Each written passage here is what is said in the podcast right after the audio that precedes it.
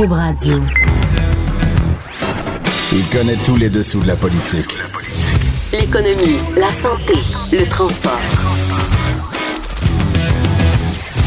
Chef du bureau d'enquête de l'Assemblée nationale. Antoine Robitaille. Là-haut sur la colline. Cube Radio. Bonjour, bienvenue à La Hausse sur la colline. Euh, C'est bel et bien Jean-François Gibault qui vous parle, le anti-niemi d'Antoine Robitaille qui devait s'absenter aujourd'hui. Euh, donc, à l'émission, euh, on recevra Vincent Marissal de Québec solidaire qui viendra nous parler de rentrée parlementaire, de signes religieux et même de lanceurs d'alerte. Euh, deuxième segment, Christian Rio, notre correspondant en France, viendra nous expliquer qu'il n'y a pas qu'au Québec qu'on peut se crêper le chignon sur des questions linguistiques.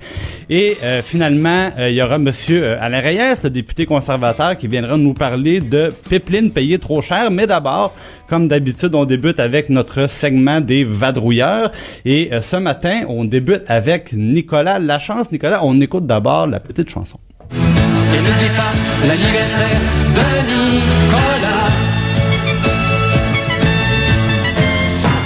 Bonjour. Bonjour à une chanson si joyeuse pour parler de contrat informatique. Oui. Et euh, bon, contrat informatique, qui dit contrat informatique dit souvent malheureusement bordel informatique. On sait, Nicolas, tu en fais une spécialité. Je pense que les contribuables t'en sont très reconnaissants. Mais euh, J'ai pris la relève, oui, d'un ancien collègue. d'un ancien collègue et, et ce qui arrive évidemment on, on se souvient moi en tout cas, je me souviens très bien pendant des années euh, la CAC talonnait talonnait talonnait le gouvernement libéral on, on veut une enquête on veut des réponses Exact. et euh, En fait, là- la première fois que, que M. Legault a demandé une commission d'enquête, c'était en 2014, alors que les libéraux venaient juste de prendre le pouvoir après la défaite du gouvernement Marois. Donc, c'était un peu la même situation qu'aujourd'hui. À l'époque, déjà, M. Legault disait, je pense sérieusement que le problème est aussi grave en informatique qu'en construction. en construction Donc c'était son affirmation. Et durant cette première année de, où les libéraux étaient au pouvoir, pas moins de six motions ont été faites à l'Assemblée nationale de la part des caquistes. Et euh, à chaque fois, on demandait une commission d'enquête euh, à cause des nouvelles révélations qui sortaient euh, semaine après semaine et, et qui Ben, sortent toujours aujourd'hui. Voilà, c'était les dépassements de coûts, des, euh, des projets de remplacement dans le fond qui traînaient, à, qui traînaient à longueur, ça, ça arrêtait pas. Et euh, ce que j'ai, ce que j'ai trouvé spécial, c'est que maintenant on, on, on refuse la commission d'enquête et on, on croirait entendre dans le fond euh, Philippe Pouillard ou Martin Coiteux, parce que dans le temps, euh, les, les, les libéraux, là, eux c'était la construction, hein, ça a été long. On disait, ben, il y a, oui, il y a un problème en construction, euh, on préfère agir que d'étirer ça dans une commission d'enquête qui finira plus, qui va coûter trop cher. Euh, puis là, ben, les libéraux nous disaient, nous autres, euh, on, on va passer à l'action. Et là, aujourd'hui, ce que dit M. Legault, ce que dit M. Cass, c'est un peu la même chose. C'est du copier-coller. Alors, euh, Monsieur Legault dit on veut prendre les choses en main, je suis quelqu'un d'action. C'est une question peut-être de corruption, mais principalement de mauvaise gestion et que lui a un plan en tête. Euh, c'était euh, et aujourd'hui euh, même chose pour son son son shérif finalement à l'époque euh, monsieur Éric Kerr qui est le nouveau ministre de l'informatique.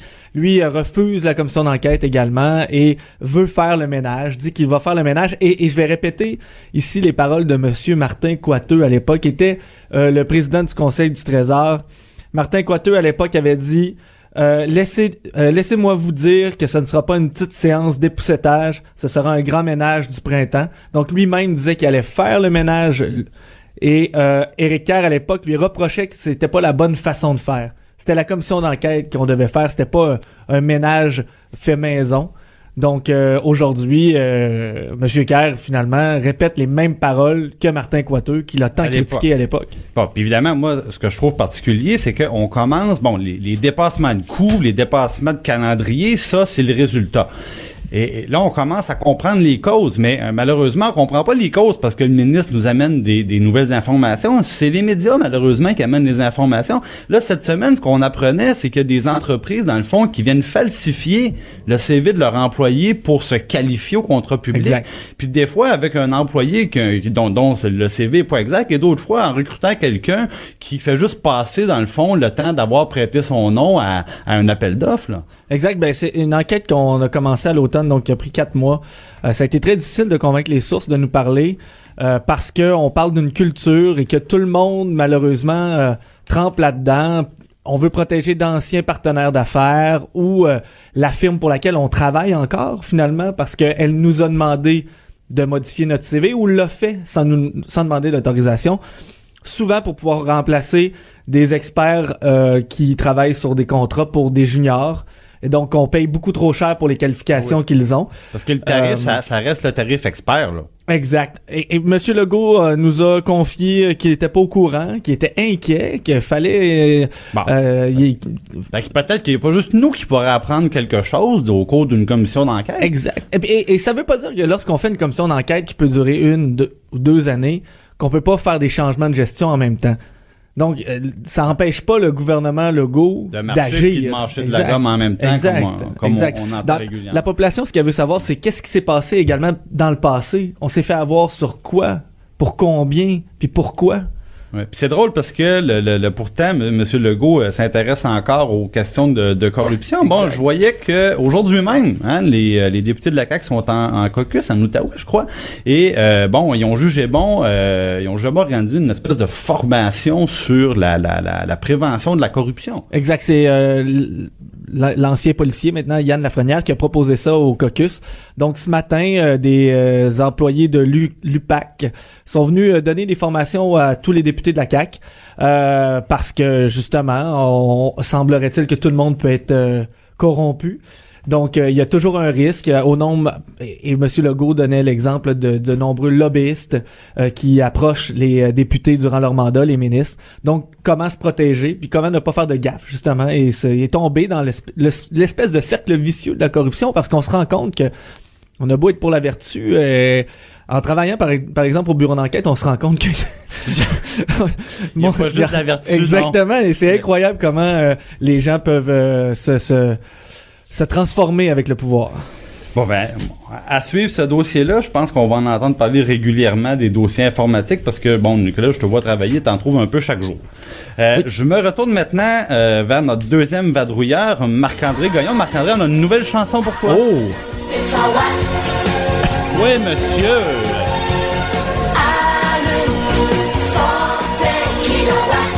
Donc, pas Marc-André Coallier, peut-être un idole de jeunesse? Euh, ben, en tout cas, euh, peut-être que ça a pu servir d'inspiration à ma mère lorsqu'elle a décidé que, que, que mon nom serait Marc-André, je sais pas.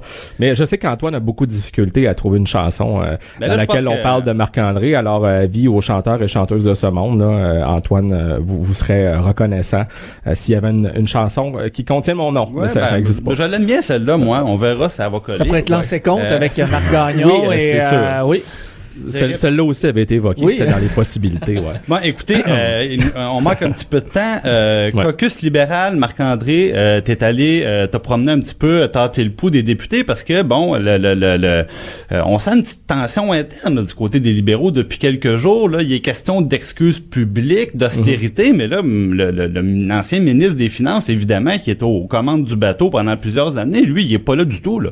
Exactement. Et euh, là, c'est la saison des caucus précessionnels, hein, parce que ce sera la rentrée euh, mardi prochain. Donc après euh, les péquistes, euh, les gens de Québec solidaire, il y a la CAQ, comme tu le mentionnais, qui est à Gatineau. Ben, les libéraux, eux, font ça ici même à l'Assemblée nationale au Salon Rouge aujourd'hui et demain.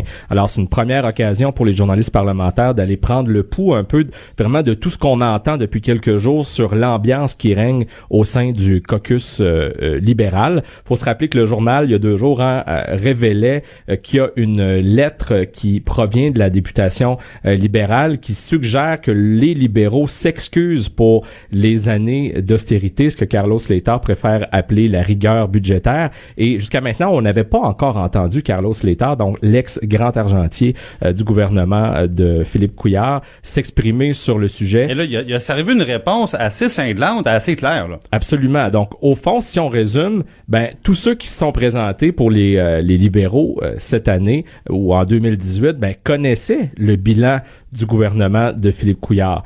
Ils doivent donc l'assumer. Donc pour lui, il n'est pas question de regretter quoi que ce soit. Euh, il refuse de s'excuser pour les années euh, de rigueur euh, budgétaire. et il est le seul ce matin député, à part le chef intérimaire Pierre Arcan, qui est venu s'adresser aux journalistes parlementaires. Alors sans dit long, Monsieur Pierre Arcan, lui, a refusé, a nié qu'il ait eu une espèce d'appel à la discipline, mais c'est un peu ce qu'on a perçu. Quoi qu'à la sortie ce midi, il y a quelques députés qui euh, sont venus euh, s'exprimer au micro des journalistes. Mais il reste que ça, ça a causé des remous parce que euh, j'ai pas rêvé là, Monsieur Arcan parlé d'enquête interne. Bon, ben après ça, je pense qu'il a voulu dire non, non, non. on, voulait juste dire qu'on essaie de se parler entre nous, mais c'est lui qui a prononcé ces termes-là. Là. Effectivement, au départ, il a dit qu'à la suite de cette lettre-là, qu'il y a une enquête interne qui a été déclenchée. Et là, finalement, voyant l'étonnement des journalistes, il s'est ravisé et il a parlé davantage de discussion. Donc, pour Pierre Arcan, en ce moment, le dossier est clos. C'est ce qu'il nous a dit ce matin. Euh, c'est euh, terminé, mais on sent qu'à l'intérieur du parti, euh, ceux qui ont eu l'idée de cette lettre-là, donc, donc l'idée de faire en sorte que le Parti libéral s'excuse pour les compressions au fond qui ont été faites pendant les premières années du gouvernement Couillard, que ça n'a pas plu à ceux qui, qui, qui étaient les ministres en poste. Et ce que M. Létard nous a expliqué tout à l'heure, c'est ce qu'on a fait, on n'avait pas le choix de le faire parce qu'on s'en allait dans un mur. Bon, très bien. Maintenant, Marc-André, euh, tu voulais aussi nous parler d'un dossier, bon, un peu exaspérant, là, le, dossier de la Société des traversiers du Québec. Euh, je rappelle, je rappelle en vrac, donc, euh, ils ont acheté il y a quelques années seulement un bateau neuf à, très gros prix à un chantier italien. Et ce bateau-là, dans le fond, est constamment brisé. Puis là, on l'a perdu pour un certain temps. Mhm. Alors, première nouvelle, on, on s'est retrouvé vers Terre-Neuve avec un vieux bateau d'une cinquantaine d'années qu'on a acheté en panique pour faire le remplacement. Mais là, ça, ça continue aujourd'hui, les mauvaises nouvelles. Exact, parce que ce qui arrive, c'est que demain, euh, le CTMA vacancier qui a pris la relève depuis euh, le début janvier, euh, ben lui doit retourner aux îles de la Madeleine. Et le 16 janvier, la STQ avait fièrement annoncé qu'ils avaient trouvé une solution pour éviter une interruption de service. Ils se sont tournés vers la barre marine. Ils ont acheté un vieux bateau à 2,1 millions de dollars qui date de 1970. Sans le faire inspecter. Sans le faire inspecter. Et il est arrivé à Matane, donc au début de la semaine, devait entrer en service demain, mais la STQ, tard hier soir, a émis un communiqué de presse pour annoncer que sa période d'opérationnalisation n'est pas euh, complétée. Donc, il ah. n'est pas prêt à se lancer à effectuer euh, le service. Et ce que je rapportais ce matin aussi dans les pages du journal, c'est que l'Apollo, qui s'appelle ce vieux bateau-là, euh, ne devait être qu'une solution temporaire. C'est-à-dire que pour trouver une solution à plus long terme, la Société des traversiers du Québec a lancé un avis d'intention qui, euh, qui vise en fait à procéder à l'acquisition d'un navire un peu plus récent, celui-là. Il a été construit en 2010, un navire norvégien qui est présentement amarré à Hambourg en Allemagne. On ignore pour l'instant le prix de la transaction, mais euh, tout tout porte à croire là, que la STQ va procéder, va aller de l'avant avec l'acquisition de ce bateau-là, qui pourrait entrer en service euh, à Matane pour faire la liaison avec la Côte-Nord à compter de la fin avril. Ce que ça veut dire, si on lit entre les lignes et mes sources le confirment, c'est que le FA Gautier, ce navire italien qu'on a payé très cher et plus cher que prévu, parce qu'il devait se coûter 148 millions, finalement... presque 180 dans le 175 millions et ça c'est sans compter tout l'argent qu'on a dû investir à chaque fois qu'il est brisé et à chaque fois qu'on a dû le faire remorquer.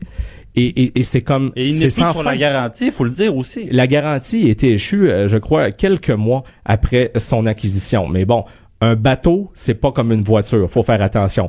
Et la preuve, c'est que euh, euh, le futur navire de relève, comme je dis que c'est pas une voiture, hein, ben quand on l'aura, il doit y avoir un équipage à bord tout le temps.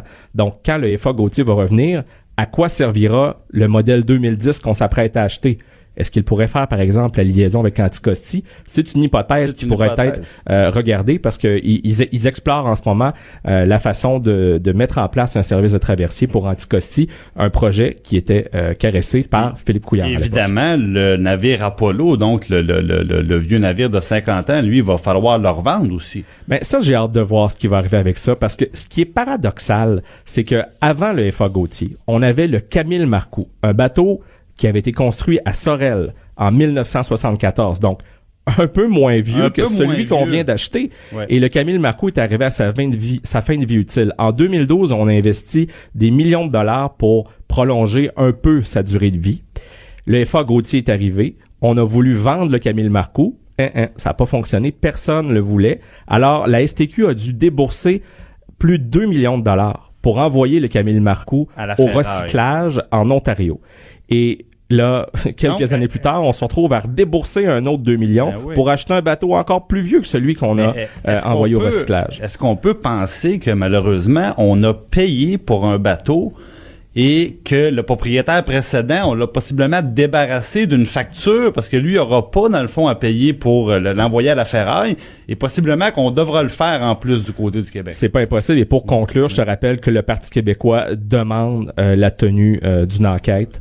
Euh, alors, euh, vraiment, c'est un fiasco. Euh, Eh ben, le dossier du FA Gauthier, euh, les caquistes qui sont au pouvoir parlaient il y a pas si longtemps d'un citron. Il va falloir que François Bonnardel, le ministre des Transports, prenne la parole. Aujourd'hui, on l'a questionné en marge du caucus euh, du gouvernement et il a pas voulu répondre aux questions. Euh, c'est un dossier, c'est- c'est c'est grave ce qui se passe. Antoine Robitaille. Le philosophe de la politique. De 13 à 14. Là-haut sur la colline. Cube Radio. Alors, on est de retour euh, et nous recevons maintenant le député de Québec solidaire, Vincent Marissal. Bonjour, Monsieur Marissal. Bonjour Jean-François. Alors, euh, rentrée parlementaire, donc euh, tous les partis politiques se préparent euh, au retour à l'action et on, parle beaucoup signes religieux, notamment aussi du côté de Québec solidaire. Et, ce qu'on peut lire ce matin, c'est que vous êtes ouvertement un peu mal à l'aise avec la position de votre parti politique, dans le fond, qui est celle d'interdire le port de signes religieux chez les, représentants, dans le fond, des personnes en position d'autorité. Ouais, ben je vais euh, je vais juste rectifier un peu votre euh, votre introduction, si vous permettez, Jean-François. D'abord, nous on parle pas beaucoup des signes religieux. D'ailleurs, hier on a eu, je pense, six heures ou sept heures de caucus. Euh, je peux pas vous dire de quoi on a discuté, mais je peux vous dire qu'on n'a pas discuté de signes religieux. C'était pas à l'ordre du jour.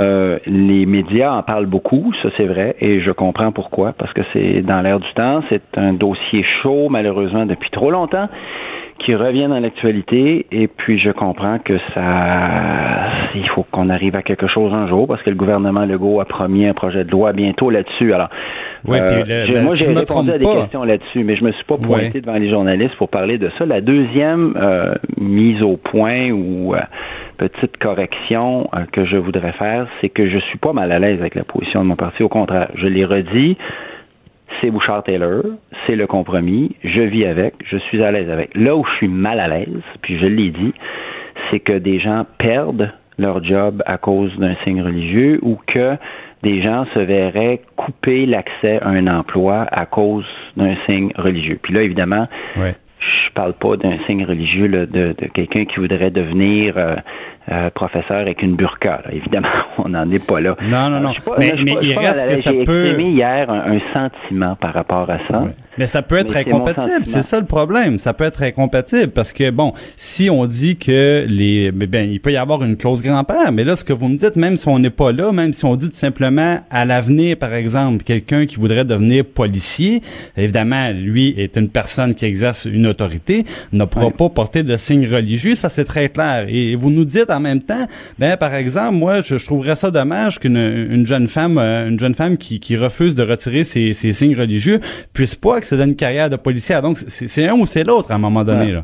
Ben, ce que je trouve malheureux d'abord et avant tout, c'est que quelqu'un se sente absolument obligé de porter un signe religieux. Ça, moi, Ouais.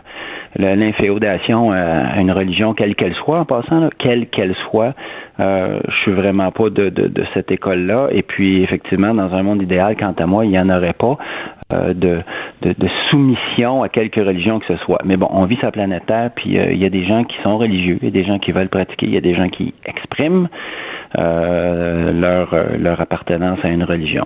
Ce que j'ai exprimé hier, c'est un, c'est un sentiment qui est le mien, mais on ne fait pas ou on ne défait pas des lois à partir de sentiments. Euh, D'où le compromis. Euh, L'expression compromis ou le mot compromis là, veut dire en soi et surtout en politique que ça ne sera pas l'affaire de tout le monde et que tout le monde ne sera pas 100% heureux avec tout, tout ce qui est dit ou tout ce qui est fait. Chaque loi qui est votée dans tous les, parlements, dans tous les parlements du monde sont faits sur des compromis. Ouais, Euh, mais en, même temps, prenez l'exemple de la- excusez-moi, loi. Marissal, mais je- au, au mois de mars, là, c'est bientôt le mois de mars, là, euh, vous avez Bientôt. un conseil national et bon, euh, il y a des Ouais. militants qui nous ont dit que eux, ils voulaient euh, très clairement là, proposer que la position de Québec solidaire, ça soit aucun interdit. Ils, ils sont, ils s'opposent à toute forme d'interdiction. Est-ce que au mois de mars, à ce moment-là, on- vous pouvez nous dire dès maintenant, je vais aller au micro m'exprimer et leur dire que non, le compromis Bouchard-Taylor, c'est la bonne solution. Est-ce que vous allez être de leur côté ou vous allez plutôt essayer de les ramener vers ce qui semble être le, le- le consensus de l'aile Ouais. parlementaire? Euh, encore là, c'est pas un consensus, c'est un compromis. Euh, c'est plus, je veux pas jouer sur les mots là, mais ça fait tellement longtemps qu'on débat de ça au Québec. Euh, s'il y a une affaire que j'ai vraiment comprise de ça, c'est qu'on n'aura pas de consensus, on n'aura certainement pas l'unanimité. Ça va prendre un compromis quelque part parce que c'est un sujet extrêmement euh, divisif. C'est un sujet que- très délicat. Alors, moi, je peux pas vous dire aujourd'hui Est-ce ce qu'il que pourrait y avoir métro. libre? Est-ce qu'il pourrait y avoir votre libre chez Québec solidaire sur ce, ce- un éventuel projet de loi? Avec les militants ou les députés? Non, non, euh, je parle au Parlement, les députés. Euh, ça, faudrait éventuellement poser la question soit à Manon Massé ou à Gabriel Nadeau-Dubois. Euh, J'avoue que je ne le sais pas. J'avoue que je le sais pas, mais de toute façon, on n'est pas rendu là. Pourquoi? Parce que, de un, nous, on a lancé la balle et le jeu se fait en ce moment au sein des militants et des militantes. Ils font, ils font le débat. Effectivement, ils font le débat. Et ce que j'ai amené hier, ça fera partie des réflexions.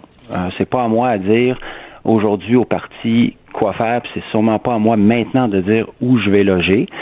Si c'est Bouchard Taylor à la fin qui prédomine, je vis très bien avec Bouchard Taylor. Ça aussi, c'est un compromis. Euh, par contre, je l'ai pas vu le projet de loi du gouvernement Legault. La balle en ce moment là, euh, le fardeau de la preuve est sur les épaules de M. Legault et de son ministre Jolin Barrette qui doivent nous déposer le projet de loi. Je, je rappelle par ailleurs, et ça, pas grand en monde même en temps, ça- parle en ça ce moment, précise, que M. on- Legault veut amener la clause dérogatoire là-dedans.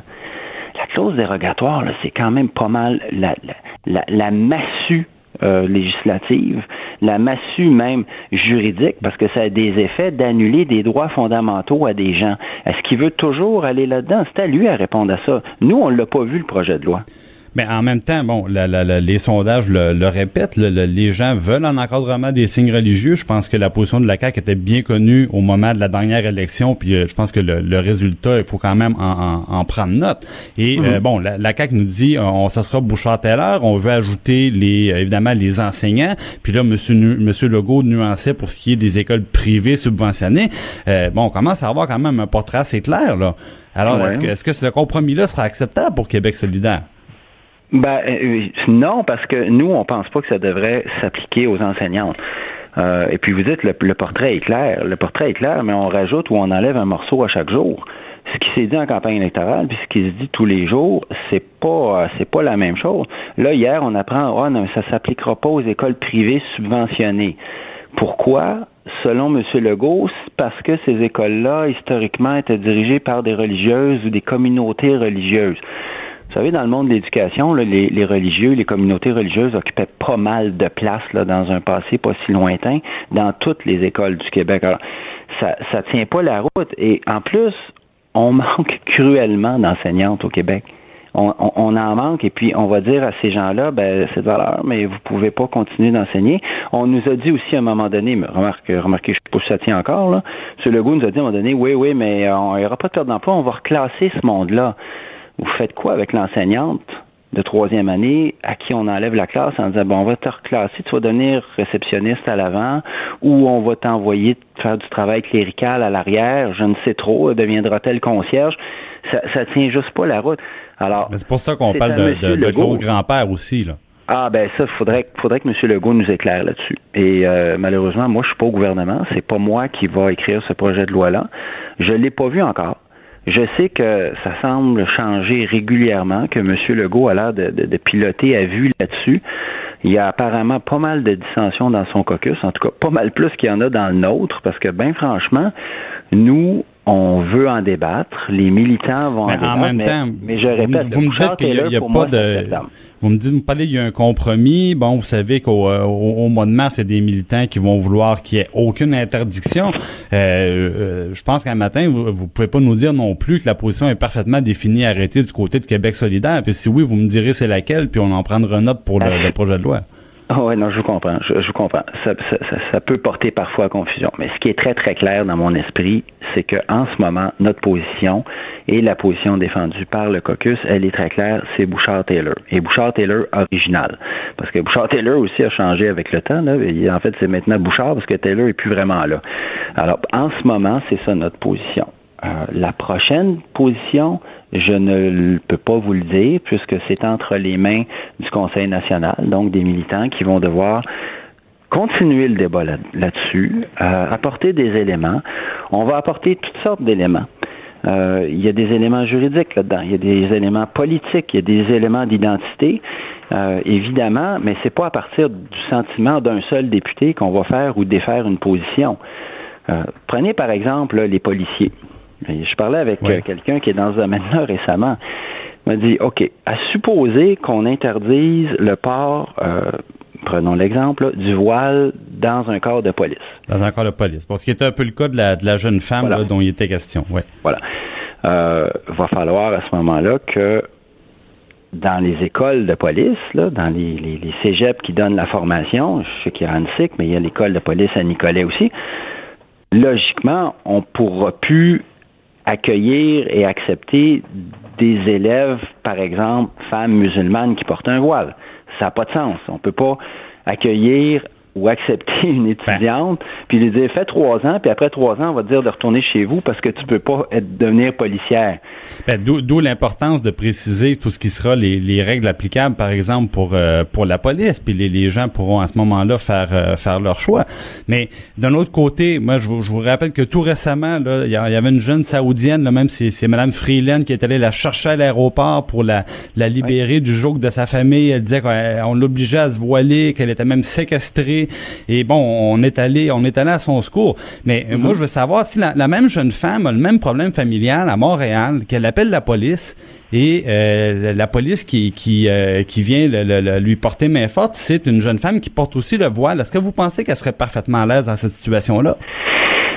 Ouais, il y a pas mal d'hypothèses dans votre question. puis normalement, Ben, il faut, après- il faut prévoir, il faut prévoir Oui, ces choses-là. Je comprends, mais moi, j'ai tendance à faire confiance euh, au code de déontologie des policiers. Euh, vous savez, euh, le matricule le 728 là, qui, a- qui, a- qui a tabassé euh, notamment un citoyen, là, c'est devenu euh, c'est devenu viral et tristement célèbre. Elle portait pas de signe religieux. Elle n'a pas respecté son code de déontologie. Moi, je pense qu'une Ouais, policière elle, un elle a, euh, se doit elle a pas fait, elle a fait long feu aussi, disons. Là. Je pense que la Ben suite voilà. de sa carrière. je bon. Pense que ce serait la même chose avec Mais quiconque, peu importe ce qu'elle porte sur sa tête. Une policière qui ne respecterait pas le code de déontologie. Et il est sévère, le code de déontologie de la police. là. Euh, pas monsieur- monsieur juste en- sévère. Oui, euh, ju- juste en terminant, je voulais savoir, on vous avait pas attendu depuis la, la- la fin de vos vacances. Vous aviez eu une petite mésaventure euh, en avion.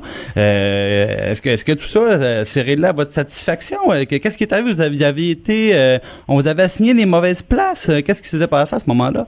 Non, ben en fait, vous m'avez peut-être vu ou pas euh, chez Infoman, parce que les gens d'Infoman ont fait quelque chose, euh, je dois dire, d'assez rigolo là-dessus d'ailleurs.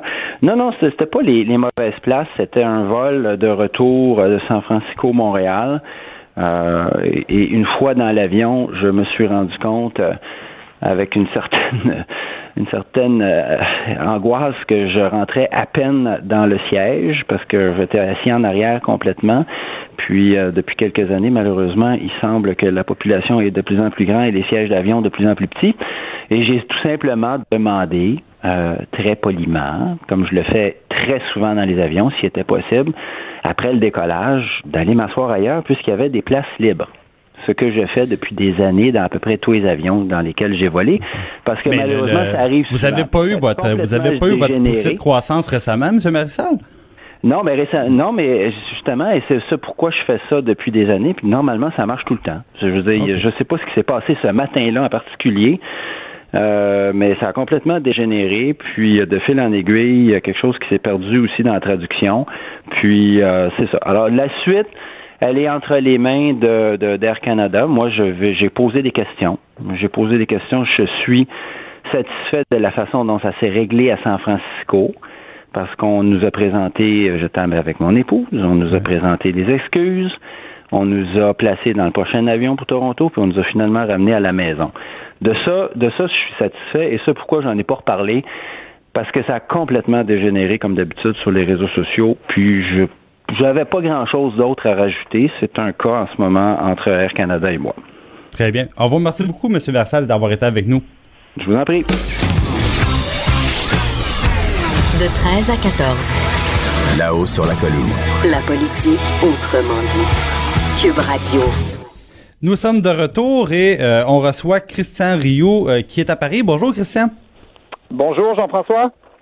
Euh, Christian, bon, ben, je voyais qu'il n'y a pas seulement qu'au Québec, les, euh, questions linguistiques peuvent, euh, peuvent donner des, sujets d'intérêt. c'est même vrai jusque dans les salons du livre, donc au Salon du livre de Paris. Oui, oui, imaginez le, le, salon du livre qui est pro- probablement le plus gros, je pense, hein, j'imagine le plus gros salon du livre francophone euh, au monde, là, le, le, le, le plus gros marché, en tout cas, du livre francophone au monde, certainement.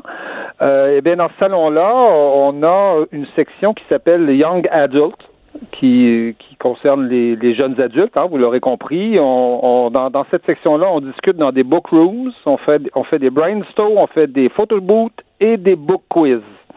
Wow. Alors, vous voyez, Donc, vous voyez un, le- peu, le- un peu l'effet. Alors, écoutez, ça, Pour ça a parler de vif, littérature euh, francophone, bien sûr. ben évidemment, pour parler de littérature en français, c'est certain. Euh, Donc ça, ça a piqué au vif euh, une centaine d'intellectuels français, d'écrivains, de, de, de cinéastes, de comédiens qui ont fait euh, qui ont fait une pétition, une lettre ouverte pour dénoncer ce qu'ils appellent eux une sorte, une forme de colonialisme culturel, mais qui est assez, euh, qui est quand même assez présent, en tout cas du moins, euh, du moins à Paris depuis euh, depuis un certain nombre d'années. Les Québécois qui passent dans la capitale le voient facilement depuis l'époque de, Sarkozy et, de Macron. On se rappelle du, du, du Made for Sharing, hein, qui était le, mot d'ordre de, de- des Jeux olympiques de Paris, qu'on avait même affiché sur la, Tour Eiffel, hein, euh, illuminé avec en anglais. Il y avait eu des protestations aussi à, ce- moment-là, et, et je dirais que ce qui est nouveau, euh, c'est bien sûr l'envahissement de l'anglais, mais le fait qu'on proteste en France. Et il y a un certain nombre d'années, moi, il y a 5-6 ans, euh, on, euh, moi, je protestais, mais j'avais le sentiment d'être un peu tout seul à protester avec des Québécois qui débarquaient à Paris. Et euh, aujourd'hui, euh, on sent que dans la population, euh, ça proteste. On n'est pas content et la, la lettre des, des, des intellectuels là a été, euh, on en a parlé partout, elle a été publiée dans le monde. Donc, ça, ça, je dirais que ça commence. euh, les, les, les, les les Français commencent, je dirais, à attraper un peu notre ADN, qui est celui de réagir à ce genre de choses-là. Oui, parce que mais c'est pas c'est pas nouveau que les euh, c'est pas nouveau que les Français évidemment utilisent un paquet d'anglicismes euh, couramment. Euh, le- mais là évidemment quand on est rendu euh, dans le secteur culturel, dans un salon du livre, là, on, on a un peu atteint le, le, le, le- seuil de douleur, si on peut dire. C'est comme un peu la, oui, la- mais la en- limite. Oui, mais ce qui, est- ce qui est caractéristique, c'est que c'est dans ces milieux-là qu'on utilise euh, des, des, mots- des mots anglais et des, et des anglicismes. C'est vrai, c'est vraiment à Paris, puis c'est vraiment dans les élites culturelles, c'est-à-dire c'est dans les milieux de la communication. Euh, le- le- le- le- L'exemple parfait, c'est le magazine Elle, très branché, très à la mode. Mais prenez un magazine ordinaire en France, prenez un journal de région, par exemple, je sais pas, le, Télégramme, par exemple, de Brest ou euh, le Midi Libre euh, dans le sud de la France, il n'y a jamais un mot d'anglais dans ces journaux-là. Et, c'est très, c'est très, c'est très remarquable, c'est-à-dire que contrairement au Québec où quand même l'anglais est, est, est présent dans la population, est présent un peu partout, c'est vraiment un phénomène, c'est vraiment un phénomène des élites, hein, et qu'on retrouve d'ailleurs euh, à Rome, qu'on va retrouver euh, à Madrid, qu'on retrouve à Bruxelles. À Bruxelles, c'est, c'est effrayant l'anglais qu'il qui a, qui a dans la ville, mais qui, euh, en tout cas pour l'instant du moins, n'a pas pénétré dans dans la population, n'a pas pénétré dans les régions. Et je, je vous je, je vous donne l'exemple parfait. Euh, regardez les entrevues des gens des gilets jaunes, et je vous mets au défi de trouver un mot d'anglais. Effectivement. dans, ces, dans ces entrevues-là. Donc, c'est vraiment un phénomène, je dirais, de snob. là. C'est vraiment un phénomène de snob, de snob de Paris. euh, et de snob de gens des milieux de la communication, des milieux des, des- des- du journalisme. Et plus on est branché, plus on, on- on utilise de mots anglais. Alors que la population, elle, souvent, ne euh, comprend même pas ces mots-là. Non. Parce que c'est peut-être souvent justement parce qu'on parle des, des gens qui font affaire bah, plus à l'extérieur de la France, à l'international, donc ça se passe souvent en anglais. Donc c'est un peu comme une manière de dire dans le fond, ben euh, le, le, le, moi j'ai de la portée, bon j'ai j'ai des discussions avec des gens d'un peu partout et donc je parle anglais puis je veux le montrer. Oui, oui, absolument. C'est absolument ça. Et, je, et c'est, c'est très présent dans des, dans des milieux comme le nôtre, là, le, des milieux des communications, des milieux, euh, des milieux cool. On est à la mode, on est, euh, on est, on est moderne. Il y a une dame d'ailleurs du salon du livre qui avait dit que c'était bien plus dynamique de dire young adult et book rooms. Mais book rooms, young adult et brainstorm, là, je peux vous dire que, euh, je sais pas, moi, dans les banlieues d'Avignon, par exemple, là, la plupart Ah, ça des gens pas. comprennent comprennent même pas puis ils comprennent même pas ce que ça veut dire quelque part. Ils, sonnent- ils, ils, ils, réagissent même pas à ça le sens de ça. Ils vont le prononcer un peu tout croche ils vont le prononcer à la française. Et donc ils comprennent pas ce que ça, ce que ce que ça veut dire. Donc c'est c'est un phénomène mais qui est très différent de chez nous quand on arrive à Paris évidemment ça nous saute en pleine face on, le voit immédiatement c'est un phénomène achalant qui a pris beaucoup d'ampleur notamment avec Sarkozy après ça avec Macron et mais qui encore, en tout cas en France, euh, ça, ça peut nous rassurer peut-être, touche pas les, milieux populaires, touche pas, euh, touche pas les régions et touche pas les gilets jaunes notamment. Ouais, ben d'ailleurs, je, je, prends la balle au bon, euh, Christian. Les, gilets jaunes, tu t'écrivais là euh, cette semaine que euh, le, mouvement de protestation a ciblé les, euh, les photoradars. Donc, là, on, on Oui. s'attaque un petit peu euh, au, au symbole de, de l'État euh, qui qui veut dans le fond toujours trouver des nouvelles manières de venir nous contrôler, de venir nous taxer. Mais là, c'est c'est plus quelques-uns, c'est des centaines. Là. Oui. Oui, c'est même des milliers. il, y a, il y a 4700 radars en France là sur les routes et on, on estime qu'à peu près les deux tiers de ça sont euh, sont aujourd'hui euh, vandalisés. euh, euh, bon, soit ils ont été détruits, soit, soit, soit on les a brûlés, soit on les a peints tout simplement. Il y en a qui ont simplement été recouverts avec euh, avec euh, avec avec des tissus. Et je dirais que c'est très c'est très caractéristique de la révolte des gilets jaunes. C'est-à-dire les gilets jaunes se se sont pas attaqués à des entreprises. C'est pas c'est pas une grève ouvrière où on, où on va dénoncer les patrons. On n'a pas fait de manifestation devant des entreprises. Euh, on a manifesté un peu devant des, des symboles de l'État, mais on s'est pas attaqué. euh, le- le- les, les, grandes émeutes des banlieues, par exemple, en, en, en 2005, c'était attaqué aux, aux écoles, c'était attaqué aux institutions publiques. Pas du tout. Dans ces cas-là, on, on s'est pas attaqué à ça. Mais les radars, on dirait que c'est le dès le début, là, dès le dès le mois de novembre, on s'est attaqué aux radars. Les radars ont été mis hors fonction parce que c'est pour ces gens-là qui, qui sont dans les régions, ces gens-là où, à qui on a baissé aussi la limite de vitesse hein, de 90 à 80 km heure, les radars, c'est le symbole de ce qu'eux appellent la pompe Afrique, c'est-à-dire l'État vient nous mettre des radars, il dit que c'est pour sauver des vies, mais dans le fond, c'est pour faire des milliards. Et effectivement, l'État ramasse à peu près euh, probablement autour de 3 milliards de dollars par année euh, avec avec des avec avec ces radars-là, et il en ajoute à peu près euh, des centaines à chaque année, euh, euh, 1000 je pense l'année dernière ont, ont, Bon, été ben, rajoutés. Ça Et leur donc- et fera peut-être euh, passer l'envie. Euh, malheureusement, Christian, on a déjà euh, passé au travers de tout notre temps. Je te remercie beaucoup. Antoine Robitaille. Le philosophe de la politique. De 13 à 14. Là-haut sur la colline. Cube Radio. Bonjour, Monsieur Reyes. Euh, merci de nous parler aujourd'hui euh, de cette nouvelle importante, donc le, le- le directeur parlementaire du budget à Ottawa, qui euh, nous annonce que le, le- le gouvernement Trudeau, qui euh, pourtant se dit pas particulièrement euh, particulièrement près du secteur pétrolier, on apprend qu'ils ont non seulement ils ont nationalisé un pipeline, mais ils l'auraient payé trop cher. Oui, tout à fait. Ce rapport-là qui vient d'être déposé confirme les plus grandes craintes qu'on avait présentement au niveau du Parti conservateur. Euh, c'est un rapport dévastateur euh, pour le premier ministre Justin Trudeau, puis la décision de prise d'une autre erreur qui se rajoute, qui démontre clairement, un, qu'on a payé trop cher comme Canadiens Canadiennes, parce que c'est nous, les citoyens, qui avons payé ça, un éléoduc euh, à 4,5 milliards, donc un million de plus que sa valeur réelle, à des Américains qui prennent cet argent-là et qui vont l'investir ailleurs dans le monde. C'est assez incroyable. Et euh, deuxièmement, ce que ça démontre, ce rapport-là, c'est que si le gouvernement réussit, euh, malgré le retard, euh, à faire l'expansion de ce projet-là qui est nécessaire pour de sortir le pétrole de l'Alberta vers l'Ouest canadien, ben, ça va coûter 9 milliards de plus, donc un grand total de 14 milliards pour les Canadiens et Canadiennes. C'est tout simplement euh, inconcevable, je pense, pour euh, la très, très grande majorité de la population de savoir que c'est notre argent qui s'en va dans ce projet-là. Oui, puis dans le fond, c'est un petit peu comme si le, directeur parlementaire du budget nous disait, euh, c'est comme si quelqu'un va s'acheter une voiture puis qu'il paye le prix marqué dans le fond sur la pancarte sans même tenter de négocier, alors que la compagnie dans le fond est un peu mal prise avec ça. Là. Tout à fait. Puis ça, ça a été fait. C'était pas une promesse électorale et c'est strictement dû qu'à l'erreur et aux échecs du premier ministre Trudeau de permettre au privé de faire son travail en respectant les règles environnementales, les règles d'usage, les consultations. Et c'est cette accumulation-là d'échecs qui a fait que le gouvernement n'a pas eu le choix de se lancer, mais en plus de se lancer dans l'achat, il l'a payé tout simplement trop cher, donc un milliard de trop.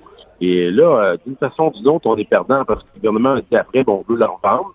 Mais là, on sait qu'on l'a payé trop cher. Pensez-vous sincèrement qu'un investisseur va payer 4,5 milliards en sachant que dans un rapport clair que ça vaut 3,5 milliards maximum comme projet. Donc, s'il vend, on perd. Et s'il continue, ben, c'est pas 4,5 milliards, mais bien 14 milliards qu'on va investir de notre argent dans un éloduc, un pipeline. Donc, euh, honnêtement, je ne sais pas comment les gens peuvent accepter ce style de gestion du premier ministre.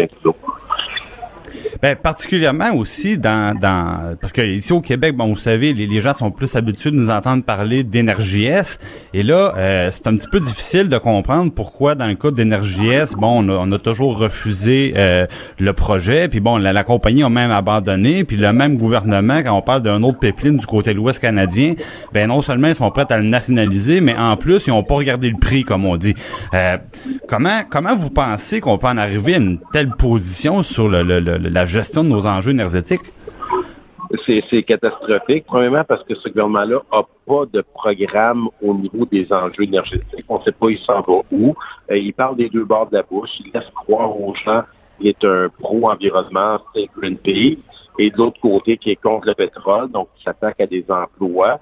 Puis en même temps, ben, c'est une réalité. Il faut dire les vraies choses. On a encore besoin de pétrole. Les données sont là, sont statistiques. Il faut soutenir notre, euh, notre économie. Il faut soutenir ces ces entreprises-là qui investissent chez nous, parce que la majorité des Canadiens et Canadiennes, je dirais presque l'unanimité, aiment mieux prendre le pétrole qui a été exploité dans notre pays que de le prendre à l'extérieur. Puis on consomme plus de 50% de notre pétrole à l'extérieur du pays. Fait que le gouvernement, à vouloir parler des deux côtés de la bouche, au lieu de s'assumer, de supporter notre industrie, s'est lancé dans quelque chose où il n'avait pas d'affaires à aller, à essayer de nationaliser un éléoduc. Et le résultat, il est là. C'est une catastrophe on va payer, je tiens à le répéter, les Canadiens et Canadiennes, on paye pour un éloduc.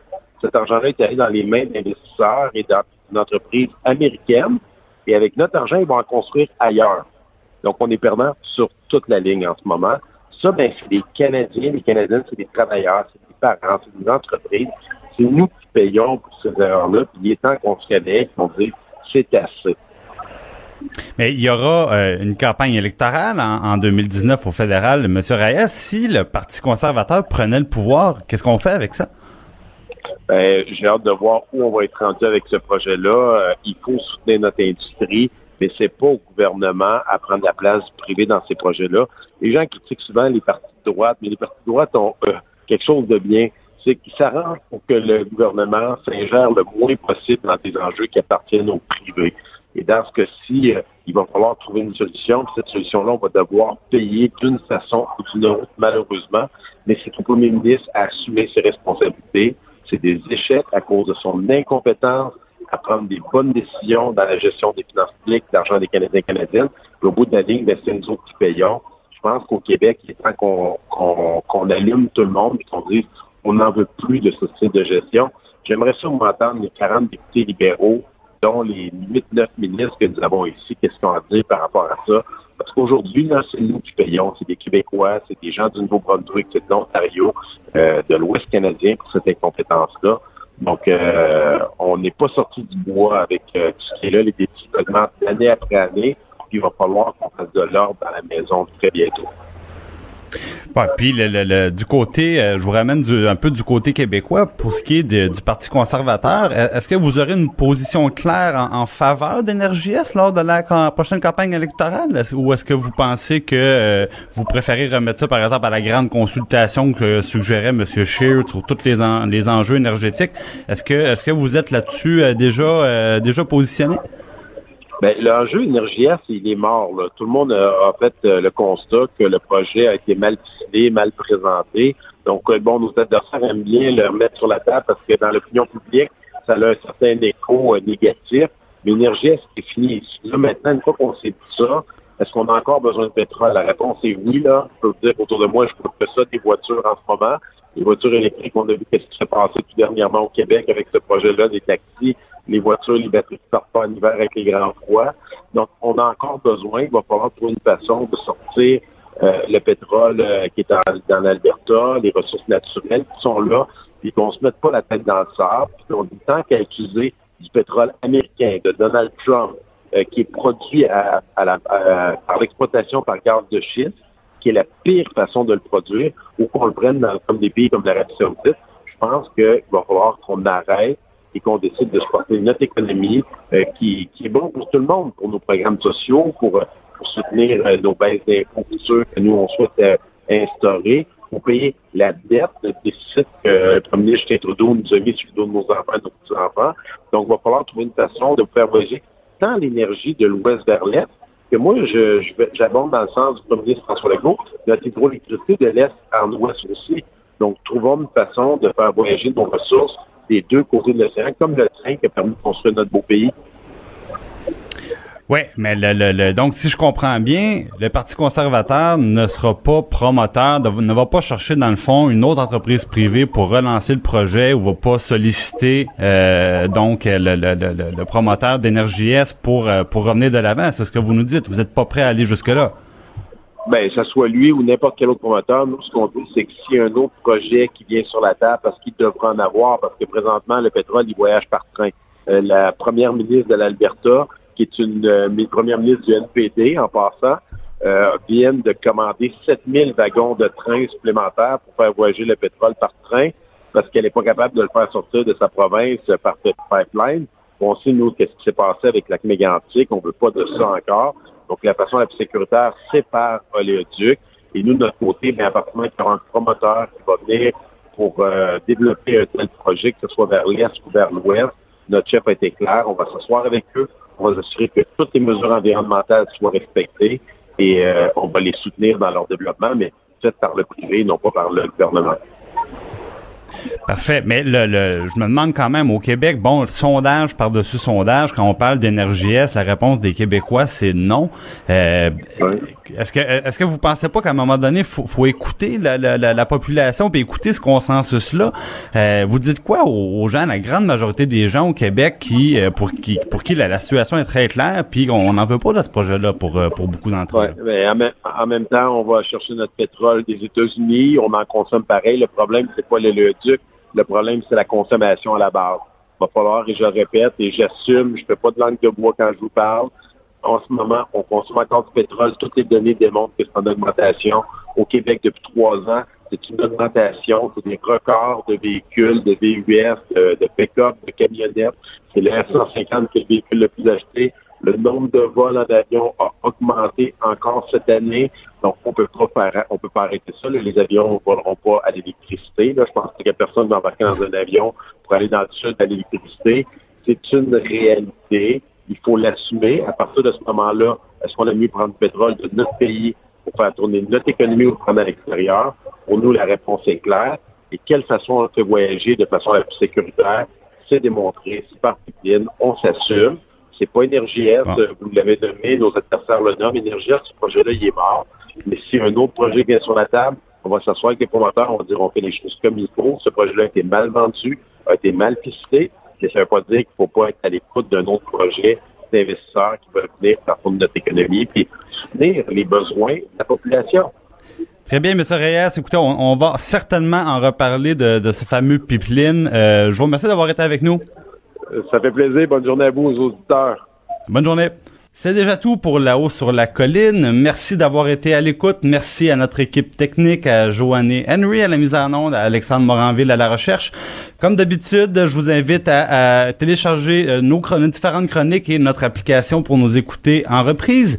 Euh, on se reparle demain euh, avec le, le, retour d'Antoine et moi je serai là comme compteur. Sophie Durocher suit avec. On n'est pas obligé d'être d'accord. Bonjour tout le monde. Cube Radio.